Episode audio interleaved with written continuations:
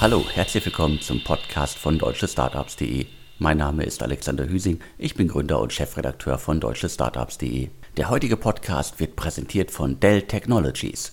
Ich freue mich sehr, dass Dell Technologies hier wieder Sponsor ist. Was viele vielleicht nicht wissen, Dell Technologies bietet kleinen Unternehmen und damit auch Startups über fachkundige Berater direkt Hilfe, telefonisch oder per Chat, um die richtige und passende IT-Lösung zu finden. Ein wichtiges Thema, gerade für Startups. Die Bandbreite reicht dabei von Notebooks, PCs und Zubehör über leistungsstarke Workstations bis hin zu Server, Storage und Cloud-Lösungen.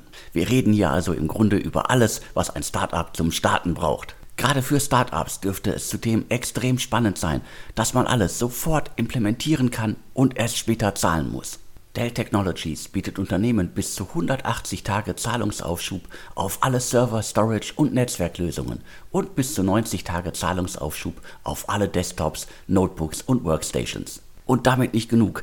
Auch bei der täglichen Arbeit bietet Dell Technologies Unterstützung. Mithilfe der Pro Support Suite überwacht Dell Technologies kontinuierlich eure IT-Landschaft, damit kostenspielige Probleme gar nicht erst entstehen. Alle Infos findet ihr unter dell.de slash kmu-beratung. Den Link findet ihr wie immer in den Shownotes zum Podcast. Heute spreche ich mit Christoph Joost. Christoph ist Gründer und Managing Partner von Flex Capital, einem Private Equity Fonds, der noch ganz jung ist und der in profitable Internet- äh, und Softwareunternehmen investiert. Hallo Christoph. Hallo Alex, vielen Dank für die Einladung. Ich habe dich gerade schon kurz vorgestellt, aber hol uns doch bitte nochmal ab. Was genau ist Flex Capital? Ja, Flex Capital ist ein Private Equity Fonds für den deutschen Internet- und Software-Mittelstand. Ähm, das heißt, wir fahren ein relativ klassisches Private Equity Modell, wenden das auf Internet- und Softwarefirmen an aus dem deutschsprachigen Europa. Und die Besonderheit ist, wir würden sagen, wir sind ein Private Equity Fonds der neuen Generation, bringen also ein bisschen mehr Risikoappetit, ein bisschen mehr Internet- und Software-Erfahrung mit, als so der klassische Private Equity Investor macht. Ich habe in den letzten Monaten reichlich Private Equity Deals gesehen mit Unternehmen, die ich teilweise noch nie vorher gesehen hatte. Also da ist ordentlich Bewegung gerade im Markt. Absolut. Ne? Also ich glaube, ähm, ich leite es auch mal so her, als ich damals meine erste Firma Absolventa Anfang 2015 verkaufen wollte, ähm, da kam ich vielleicht mit so einer, mit so einer Shortlist von potenziellen Käufern, ja, sechs, sieben, acht auf. Und wenn ich das dieselbe Firma heute nochmal verkaufen wollen würde, dann hätte ich bestimmt äh, eine Liste von 50, 60 Firmen, die da als Investoren in Frage kommen würden. Das heißt, da hat sich in den letzten Jahren sehr viel getan. Was genau ist denn euer Beuteschema? Also wonach schaut ihr? Ja, wir schauen auf äh, das deutschsprachige Europa, also Deutschland, Österreich und Schweiz, natürlich äh, aufgrund der Geografie vor allem Deutschland. Ähm, wir schauen auf Unternehmen, die im weiten Sinne im Internet- und Softwaregeschäft tätig sind, die mindestens 5 Millionen Umsatz haben und mindestens eine Million EBITDA haben.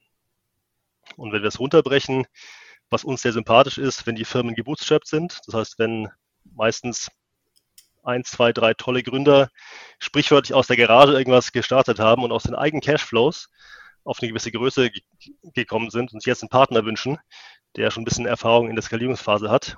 Da sind wir meistens der Richtige. Jetzt machst du Flex Capital nicht alleine, sondern es steht ja ein ganzes Team dahinter, darunter auch äh, bekannte Namen, die ja selber auch noch investieren, selber gründen. Also ich nenne es mal beispielsweise Felix Haas, der sicherlich auch vielen bekannt ist, am Yando-Gründer, der auch viel anschiebt und äh, mit äh, 10x ja auch gerade einen äh, weiteren auflegt. Darüber haben wir im Insider-Podcast da schon mehrmals drüber berichtet. Also wie seid ihr da so aufgestellt? Also du führst das Unternehmen äh, operativ und der Rest im Hintergrund ist fürs Geldeintreiben zuständig? Ja, ganz so, ganz so würde ich es nicht bezeichnen.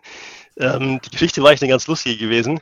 Ich habe mit meinem Partner Peter Walecek und ich, wir machen es operativ Fulltime. Und als wir im Fundraising waren, das lief eigentlich direkt von Start weg relativ gut an. Bin ich auch äh, zu meinen alten Kollegen gegangen, beziehungsweise denen, die als erstes Investoren bei Absolventa waren aus 2008. Und das waren ähm, Andreas, Robert und Jan, die jetzt mit Felix unter 10x firmieren.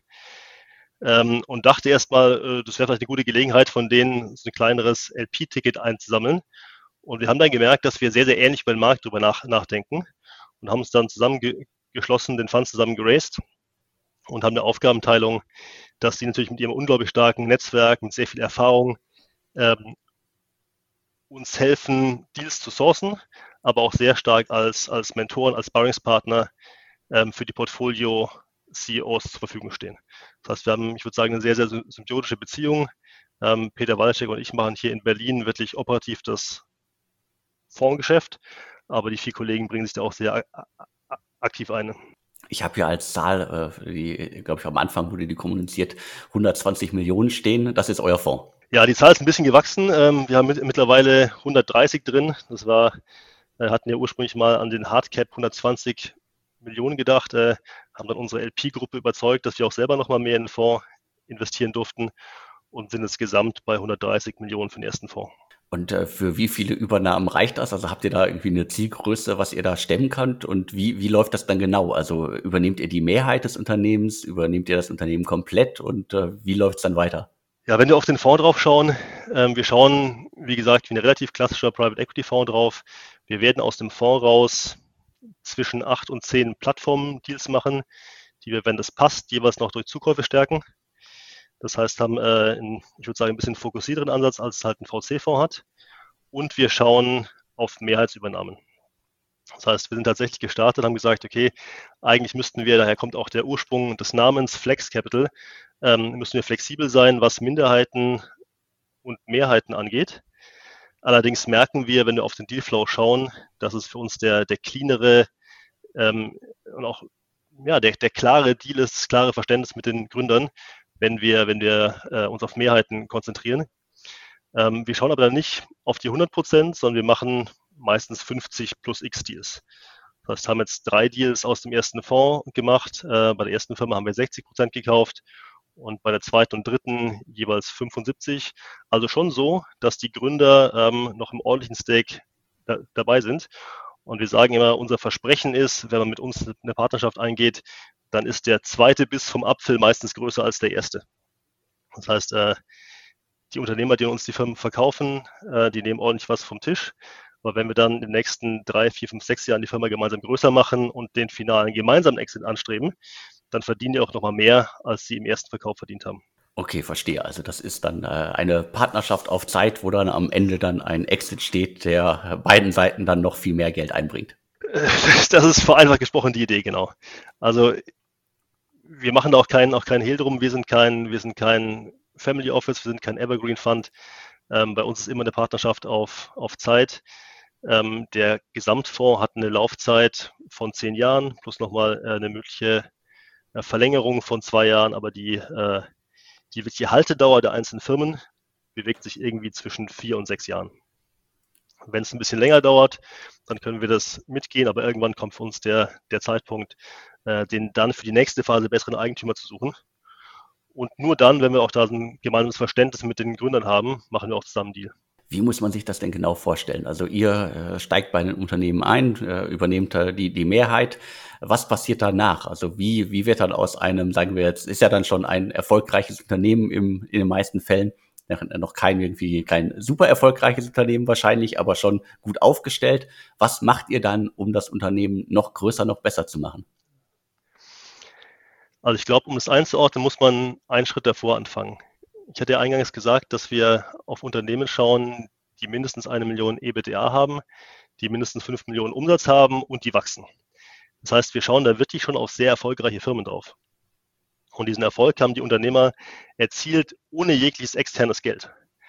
Das heißt, ähm, vom Ergebnis her gedacht, wer, wer so eine Firma baut, die die gerade eben beschriebenen Charakteristika hat, äh, der hat schon viel richtig gemacht, da stimmt das Geschäftsmodell, da stimmt der Markt und es stimmt auch die DNA der Firma. Und was wir beobachten ist, dass äh, sehr oft die Gründer alles richtig gemacht haben und sich wirklich in den ersten Jahren des Firmenaufbaus aufs Produkt konzentriert haben, auf den Vertrieb konzentriert haben und auf die Kernfunktion der Firma konzentriert haben, dass sie aber halt damit so viel zu tun gehabt haben, dass so diese klassischen Funktionen, die man in der Skalierungsphase braucht, eine gute Finanzorganisation, mal über einen Zukauf nachzudenken, äh, sehr, sehr diszipliniert entlang von KPI zu, zu steuern, eine zweite Managementreihe zu bauen, dass es alles Sachen sind, die halt bisher noch nicht gemacht worden sind, die Firma aber trotzdem sehr erfolgreich war. Und was wir im Prinzip machen, ist einfach, ähm, dass wir diese in Anführungszeichen einfachen Funktionen zusammen mit dem Team einführen. Und das braucht eine Firma einfach, um dann von 5 auf 10, 20, 30 Millionen zu kommen. Das heißt, unser Claim ist eigentlich, wir machen die leichten Sachen äh, und leicht vor allem im Vergleich dazu ist es einfach super, super schwer in der frühen Phase den richtigen Produkt-Markt-Mix zu finden. Aber wenn das mal passt, dann sind im Verhältnis dazu die anderen Sachen, die wir reinbringen, relativ leicht. Man braucht ein bisschen Erfahrung dazu und das ist auch so das, was wir aus dem, aus dem Fonds, vor allem mit uns sechs, sechs Partnern, glaube ich, ganz gut mitbringen können, dass wir einfach in den letzten, in meinem Fall schon seit, seit über zwölf Jahren, im Fall von äh, den 10x-Kollegen zum Teil seit über 20 Jahren, dass wir alle selber Unternehmer sind und die Skalierungsphase einfach schon öfter gemacht haben und genau das einfach jetzt nochmal machen. Ähm, ist denn euer Beuteschema wirklich ausgerichtet auf Unternehmen, die bisher kein externes Geld aufgenommen haben? Also geht es wirklich um gebootstrappte Startups oder äh, kommen auch äh, finanzierte Startups bis zu einem gewissen Maße in Frage? Also wir sind total verliebt in die gebootstrappten Firmen. Das kann man nicht anders sagen. Ähm, und die ersten drei Firmen, die wir aus dem Voraus gemacht haben, das waren auch alles komplett gebootstrappte Firmen, da war kein einziger Cent externes externes Geld drin. Ähm, wir sind bei der Definition am Ende des Tages dann doch nicht ganz so hart und sagen, ähm, wenn es da jetzt eine kleinere Angel-Runde gegeben hat, wenn aus Fools, Family, Friends äh, bisschen was, was reinkam, dann ist ja einfach immer noch ein Team, was aus wenig viel gemacht hat. Und das glaube ich, so, worauf wir vor allem eigentlich schauen. Ähm, ist da ein Team, das wirklich anfangs sehr, sehr ressourcensparend rangegangen ist und trotzdem was Tolles ge äh, gebaut hat, weil wir sehen, das macht nochmal eine DNA, die die Firma wirklich sehr, sehr resistent gegenüber zukünftige Schocks macht. Und das ist für uns als Fonds sehr wichtig. Wir sind, glaube ich, nicht der richtige Partner dafür, wenn, ähm, wenn, eine, wenn eine Firma schon die zweite, dritte Finanzierungsrunde hinter sich hat und jetzt jemanden sucht, der einfach da nochmal eine Skalierung macht. Ähm, da funktioniert unser Modell nicht mehr ganz, ganz so gut. Ne? Was wir wirklich gut können ist ähm, und auch aus einer eigenen Erfahrung heraus verstehen ist, wie du gebootstrappte Firmen aufs nächste Level bringen kannst. Man muss das ja immer so ein bisschen gerade rücken durch die ganz, ganz vielen großen Finanzierungsrunden, die wir gerade in Deutschland ja auch sehen. Also äh, immer mehr Unicorns entstehen in Deutschland. Es gibt äh, dreistellige Millionenbeträge und die ersten Unternehmen, die eine Milliarde eingesammelt haben, das ist ja sozusagen dann auch nicht die, die breite Masse der, der Startups in Deutschland, sondern das muss man immer wieder nochmal deutlich sagen, die breite Masse der Startups ist ja gebootstrapped und das wird immer so ein bisschen verzerrt durch die Berichterstattung. Sind wir ja natürlich auch schuld, äh, dass sich alle immer vor allen Dingen natürlich auf die ganz, ganz großen Deals äh, fokussieren, aber ihr setzt sozusagen da am unteren Ende an. Ja, am unteren Ende, ich weiß gar nicht, ob ich das so, ob ich das so worden würde. Es ist eigentlich das, ist genau wie du es beschrieben hast. Wenn, wenn wir alle auf die, auf die Internet- und Software-Szene in Deutschland schauen, dann wird natürlich die Medienberichterstattung geprägt von den ganz, ganz großen Stories. Also es ist ja auch, auch beeindruckend, was die schaffen und auch wir reiben uns immer die Augen, äh, wie da Wertsteigerung passiert. Ähm, aber wir schauen eigentlich auf diesen klassischen deutschen Mittelständler eben im Softwarebereich. Und äh, das ist, glaube ich, auch hier so wie, wie im Rest der Industrie. Äh, die meisten Arbeitsplätze werden in dem Bereich geschaffen. Das macht einfach, das ist das Rückgrat der deutschen Wirtschaft und hat einen Ticken gedauert, weil die Internetindustrie generell noch nicht so alt ist. Ähm, aber mittlerweile sind da wirklich richtige, satte deutsche Mittelständler äh, gewachsen, die eben auch einen Partner brauchen. Die fallen nicht in dieses klassische Beuteschema der VCs. Das heißt, die haben dann einfach nicht mehr, nicht mehr äh, 300 Prozent Wachstum. Ähm, aber es sind einfach profitable, satte, solide, gut wachsende Firmen. Ähm, wo wir das Gefühl gehabt haben, bevor wir den Fonds gestartet haben, da ist eine Lücke da. Die sind zu klein für die richtig großen PE-Finanzierer und die passen nicht, wie gesagt, sind VC-Firmen. Und die Lücke füllen wir mit Flex Capital. Was habt ihr denn bisher äh, an Unternehmen gesehen? Also äh, ich weiß zumindest, äh, verkündet habt ihr, dass ihr Nitrado übernommen habt und Egoditor. Also was, was zeichnet diese Unternehmen aus? Also als vor allen Dingen mit dem Blick, dass es gebootstrappte Unternehmen sind. Also gibt es da irgendein Schema, das ihr erkennt? Ja, das Schema ist meistens das einfach, dass wirklich, dass wirklich starke Gründer aus einer Marktgelegenheit viel gemacht haben. Und dass die nicht, nicht überhastet waren, sondern wirklich auch der Firma die Zeit gegeben haben, die sie braucht, um zu reifen. Und ich fange mit dem ersten Beispiel an. E- Egodito, da haben wir uns mit 60 Prozent beteiligt im Dezember 2019. Und es war damals schon einfach eine, eine herausragend tolle, tolle Firma, wo wir halt gemerkt haben, die Gründer, die machen noch alles selbst. Ne? Und die haben wirklich im, im Hintergrund auch ein, auch ein tolles Team gehabt. Aber es gab noch nicht so diese richtige zweite zweite Management-Reihe. Das heißt, du hast eigentlich, wenn du nach, nach Mustern suchst, oft wirklich äh, starke Visionäre, aber auch sehr hands-on Gründer, ähm, die lange Zeit sehr, sehr viel selbst machen. Ähm, und wirklich jeden Euro sehr, sehr vernünftig ausgeben. Und das ist das, das Muster, was wir oft sehen. Das wird auch wahrscheinlich im, im deutschen Maschinenbau nicht anders sein. Das heißt, die, die Gründerstories sind eher vergleichbar mit denen, die wir halt vor, vor 10, 20, 30, 40 Jahren in anderen Branchen gesehen haben, die so unter, unter dem Radar eigentlich, ja, natürlich auch im Internet- und Softwarebereich passiert sind und die jetzt so langsam auftauchen, weil die jetzt einfach eine richtige Größe kriegen. Jetzt hast du gesagt, du hast ja selber auch schon äh, Unternehmen gegründet, also allen voran Absolventa. Da hast du ja auch mit äh, Venture Capital zusammengearbeitet. Ist das auch dann sozusagen für dich so der, war der Weg für dich vorgezeichnet vom Gründen zum Exit zum VC? Ja, mich hat, mich hat die Investmentwelt immer ein Stück weit fasziniert und ich fand vor allem das Private Equity Modell schon immer spannend. Es kommt daher, ich habe mit, mit 18, 19 Jahren damals äh, angefangen im Commercial DD-Bereich bei einer Unternehmensberatung zu arbeiten, LEK Consulting. Das war damals die klare Nummer eins für diesen ganzen äh, äh, Commercial DD-Bereich für PE-Firmen. Und ich habe da aus einer sehr, sehr juniorigen, quasi von der aller, aller untersten äh, äh, Treppenstufe gesehen, wie das Geschäftsmodell klappt und dachte mir, wow, also das ist, das irgendwann mal zu machen, wäre echt, wäre echt eine, eine tolle Sache. Jetzt war ich aber halt, ich würde sagen, ein okay Schüler und ein okay Student ähm, und ich habe gesehen, ja, da hinzukommen wird wohl tendenziell schwer, weil die, die halt PE machen, das sind oft eher so die, äh, die Harvard-Leute, die dann bei McKinsey und bei Goldman waren und irgendwann mal nach vielen Jahren McKinsey auf einer Associate-Level-Ebene beim PE einsteigen.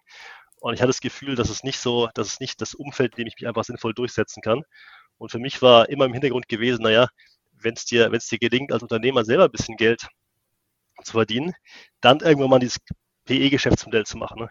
Das heißt, die, die Faszination dafür war bei mir schon relativ früh da.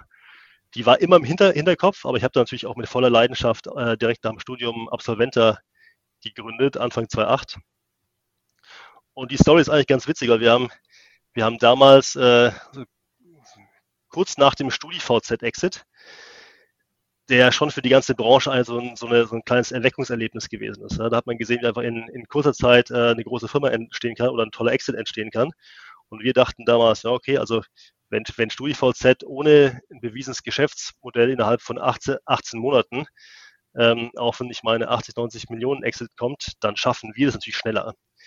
Und mit dem, in dem Spirit und dem Vibe haben wir dann quasi frisch aus der Uni raus äh, erstmal VC-Geld geraced und haben vom Timing her natürlich dann äh, 2.8 äh, äh, zu unserer, zu unserer äh, Blauäugigkeit kam halt auch noch die Wirtschaftskrise dazu und wir haben das VC-Geld damals im ersten Jahr komplett verbrannt und sind dann einfach zu den Investoren zurückgegangen in der Erwartung, dass sie jetzt alle kräftig nachlegen, aber, aber die meinten halt, Jungs, also der Markt spielt nicht, spielt nicht für euch.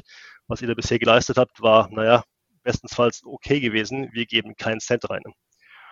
Und dann mussten wir einfach von, von damals dann äh, den im ersten Jahr aufgebauten 30, 30 Leuten runterfahren auf, auf 10 und haben dann relativ schnell gelernt äh, und lernen müssen, wie man gebootstrapped wieder was neu startet. Ne?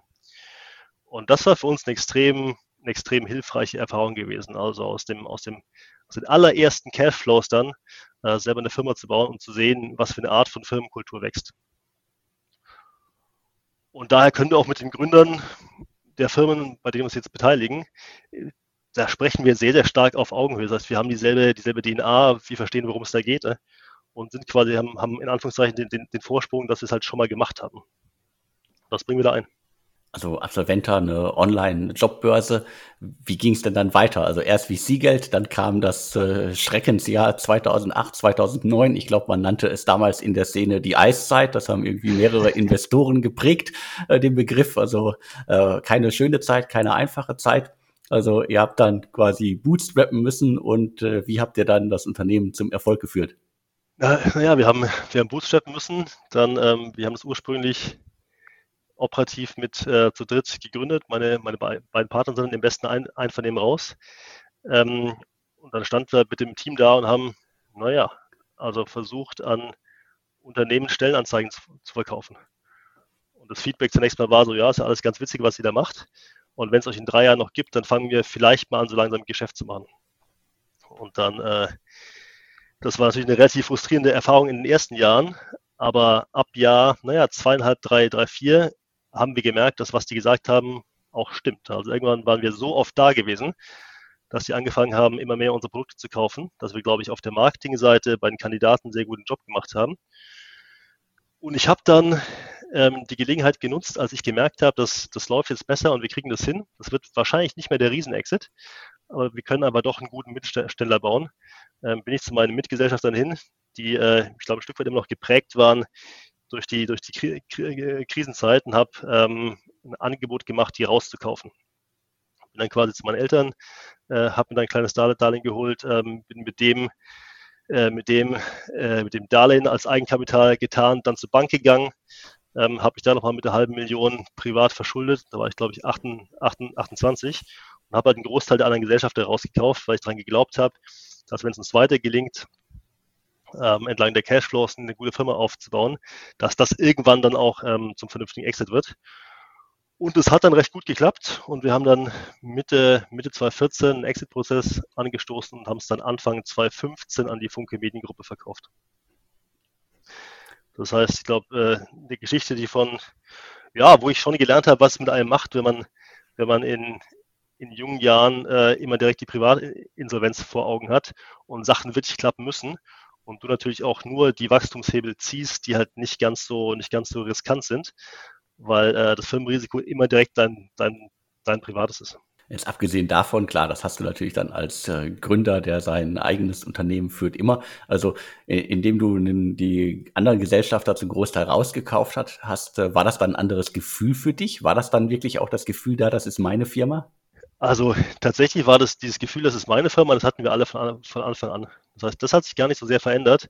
Ich hatte halt dann, ähm, ich hatte halt hinten raus dann mehr Shares, aber das Gefühl war immer dasselbe gewesen.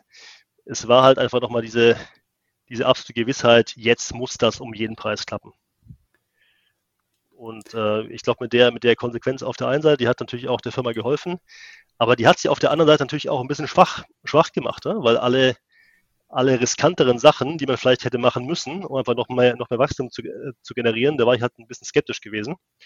Und das war dann für uns auch eine unglaubliche Erfahrung gewesen, als wir dann an die, an die Funke Mediengruppe verkauft haben, echt ein, echt ein super Partner, die uns aber sehr frei haben machen, machen lassen und ich zum ersten Mal quasi aus den Schulden raus war ähm, und ein bisschen Geld verdient hatte.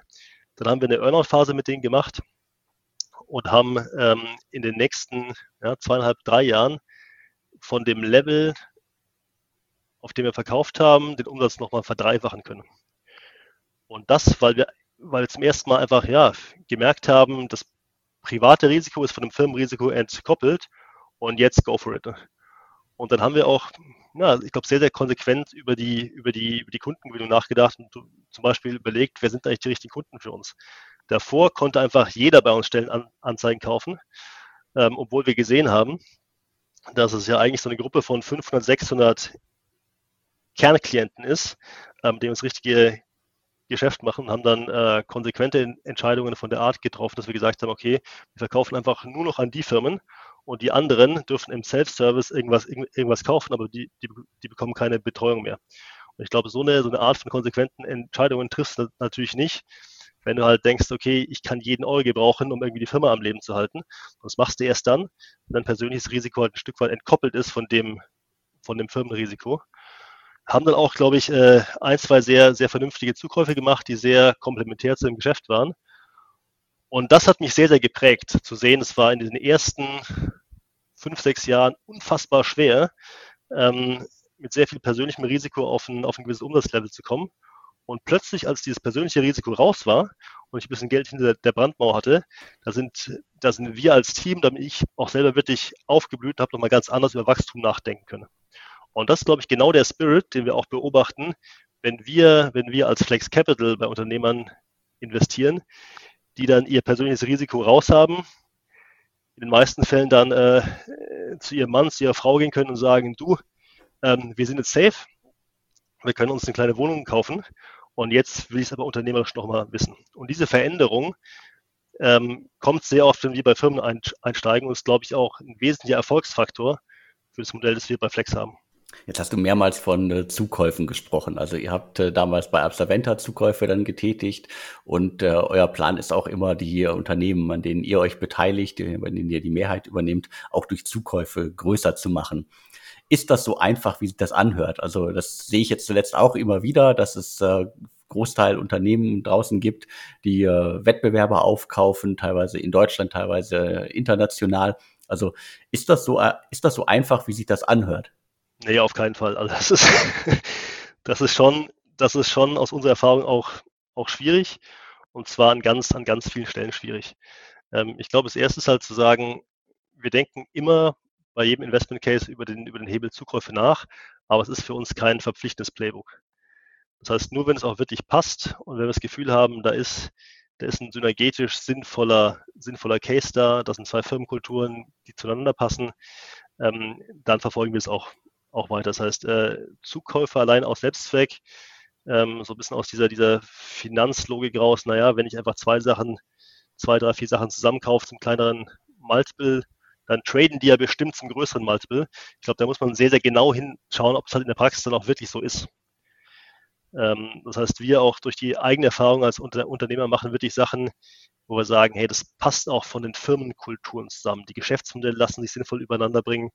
Ähm, und was wir oft auch machen, ist, dass wir gar nicht mal ähm, eine große Firma haben und dann nochmal eine andere große Firma dazu kaufen, sondern wir denken auch oft nach, ähm, kann man denn nicht mit kleineren Zukäufen die Firmen stärken, die dann vielleicht eher so einen, so einen Projektstatus haben, vielleicht nicht so viele Mitarbeiter haben, die sich leichter integrieren lassen ähm, da haben wir auch sehr gute Erfahrungen gemacht, wirklich durch kleinere Zukäufe die Plattform zu stärken. Okay, das ist dann eher äh, fast schon Acquihire, also äh, Kompetenz von außen noch mit reinholen, oder? Ja, Acquihire ist, glaube ich, der eine Weg. Ähm, der andere ist halt, der andere ist halt tatsächlich, wenn das, wenn das Team so klein war, ähm, dass du, dass du die Firma auch ohne das Team betreiben kannst. Das heißt, wenn es, wenn es im Wesentlichen dann nur, nur drei Gründer, drei Gründer und zwei Free, Freelancer waren, die da halt ein sehr, sehr profitables Projekt hin, hingestellt haben. Dann übernimmst du quasi nur das Projekt und wenn du ähm, aus dem Bereich kommst, dann brauchst du auch die Leute gar nicht mehr. Da sind alle, alle happy. Die Freelancer werden vielleicht übernommen oder wollen auch gar nicht mehr. Äh, die Gründer sind, sind happy mit dem Exit erlöst. Das heißt, wir denken nicht nur über die Equi-Hire-Themen nach, sondern denken auch, wie danach kann man irgendwie Web-Assets noch zukaufen. Okay, dann äh, findet man wahrscheinlich noch äh, viele Hebel, die man setzen kann. Also äh, du hast es gesagt, also Unternehmen, die äh, ansatzweise passen. Und natürlich, äh, ich denke da immer an, äh, gibt es denn immer so viele ähnliche Unternehmen, die quasi direkt dazu passen? Also oder ist es dann eher immer der Ansatz, den den andere halt auch fahren? Ich mache jetzt irgendwie ein Unternehmen und mache das größer und kaufe noch mehr Features ein und dann ist das irgendwie brechen es runter auf eine Jobbörse, die vorher Medizin gemacht hat die ist dann plötzlich auch äh, im Segment Gastronomie tätig. Also wie, wie, wie muss man da unterscheiden? Ja, ich glaube, der erste wichtige Schritt ist halt, und das machen wir, finde ich bei Flex ganz gut, dass wir, dass wir sehr, sehr viel Research-Arbeit reinstecken und wirklich den ganzen Markt durchkennen und wirklich durchkämmen, um, um jedes potenzielle Target zu identifizieren. Also wir haben da echt so einen, ja, fast schon forensischen Blick auf den, auf den Markt, stecken da sehr viel Arbeit rein äh, sprechen alle an und ich würde ich würd behaupten, wenn wir eine Zukaufsstrategie verfolgen, ähm, dann kennen wir eigentlich irgendwann alle Marktteilnehmer. Und da sieht man dann schon, je nachdem wie auch der, ähm, das, der geografische Suchfokus ist, ähm, da gibt es dann doch immer relativ viele, viele Firmen, die irgendwie was Ähnliches machen oder die entlang der Wertschöpfungskette ein bisschen davor oder halt danach sind. Das heißt, an, an sinnvollen Targets mangelt das eigentlich selten. Ich glaube, was wichtig ist, ist halt, ist halt äh, sich dann einen vernünftigen Plan zu machen und äh, wie gesagt darüber nachzudenken, ähm, was, was passt denn wirklich und was ist halt das Rational dahinter und nicht einfach fünf Sachen, die irgendwie, die irgendwie dieselbe Überschrift haben, in einen Topf zu werfen und dann zu hoffen, dass die Summe der Teile schon mehr sein wird als die ein, ein, einzelnen Teile. Das ist so ein bisschen unser, unser Blick, Blick drauf auf das M&A-Game was hat dich denn in den äh, letzten Wochen, Monaten, äh, gerade jetzt, wenn ihr Unternehmen äh, euch anschaut, äh, ohne natürlich Namen zu nennen, was hat dich wirklich überrascht? Also wie, wie, wie groß sind die Perlen, die Hidden Champions da draußen, die noch keiner kennt? Was, was hat mich überrascht? Also ich glaube, am eindeutigsten ist es ja, wenn ich mal bei den, bei den Portfoliofirmen von uns an, anfange, die, ähm, die wir tatsächlich gekauft haben, wo wir uns dann mehrheitlich beteiligt haben und dass das Thema, dass das Thema QR-Code wirklich damals schon so groß war, Dezember 2019, als wir uns beteiligt haben, das war für mich überraschend gewesen. Da habe ich mich wirklich in, das, in unser erstes internes Meeting reingesetzt, als wir das, das Deck auf dem Tisch hatten und habe mal so in die Runde gefragt, ganz ehrlich, Jungs, wer, wer, wer nutzt denn von euch QR-Code? Und dann war ich fast der Einzige, der, der hat eigentlich noch nie einen QR-Code gescannt hatte. Und dann habe ich gemerkt, hoppla, also da, da passiert einiges. Und dann kam natürlich nochmal durch die Pandemie, durch den ersten Lockdown ein großer, ein großer Schub. Und der eigentlich nochmal zweite richtig große Schub kommt ja gerade eben jetzt, ähm, wenn die ganzen Unternehmen aus dem Lockdown rausgehen. Wenn du an die Eventbranche denkst, wenn du an Rest, Restaurants denkst.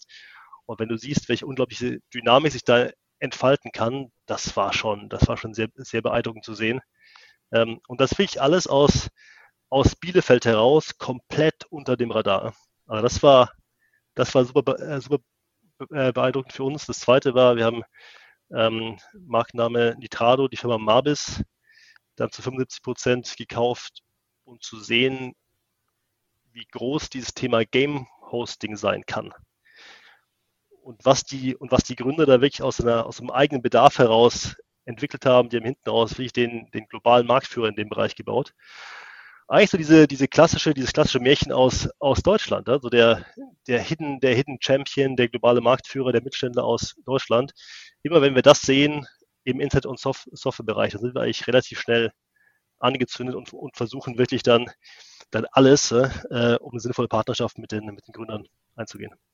Ich glaube, die QR-Codes, die ich in meinem Leben bisher gescannt habe, die kann ich an einer Hand abzählen. Also ich äh, habe das auch immer nicht so wirklich verstehen können. Aber mittlerweile, du hast es ja gerade gesagt, äh, ich glaube, mittlerweile sie sieht man das ja auch viel, viel mehr. Bisher, also sagen wir, vor der Corona-Pandemie habe ich äh, QR-Codes relativ selten in der äh, Welt draußen wahrgenommen. Mittlerweile sehe ich auch deutlich mehr. Ja, was uns die Gründer damals schon, schon, schon gepitcht haben, die haben uns aber erklärt, was der, was der QR-Code eigentlich ist.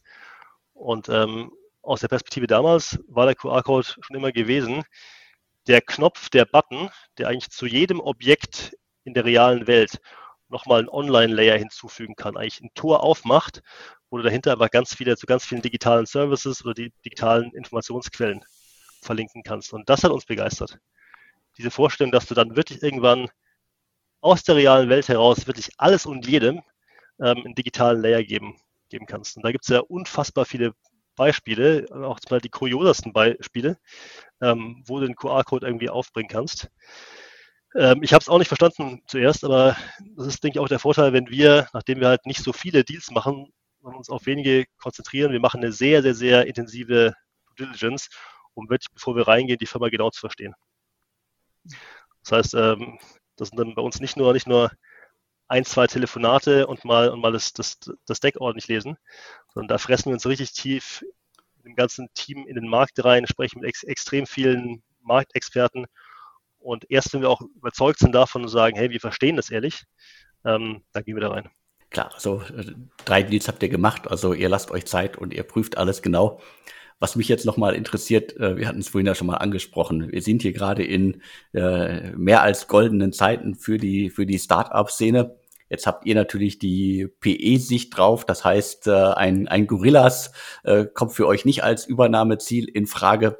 Aber wie beurteilst du denn oder wie siehst du gerade diese ganze großen Finanzierungen? Also ist das eine logische Entwicklung oder ist das auch, jetzt kommen ja wieder die Unkenrufe nach einer Blase, also äh, wie, wie viel Substanz ist wirklich, äh, jetzt abgesehen von Gorillas, ich will das gar nicht auf ein Unternehmen runterbrechen, also äh, sind diese ganzen Finanzierungsrunden denn gerechtfertigt? Also ich finde es zunächst mal, zunächst mal super erfreulich für das ganze Startup-Ökosystem in Deutschland und auch darüber hinaus, dass, glaube ich, mit den Finanzierungsrunden klar ist, dieser, dieser ewig beklagte Zustand, dass es hier an Kapital mangelt und aus dem Grund die Firmen, die Firmen niemals zu globalen Marktführern wachsen können, das ist nicht mehr da.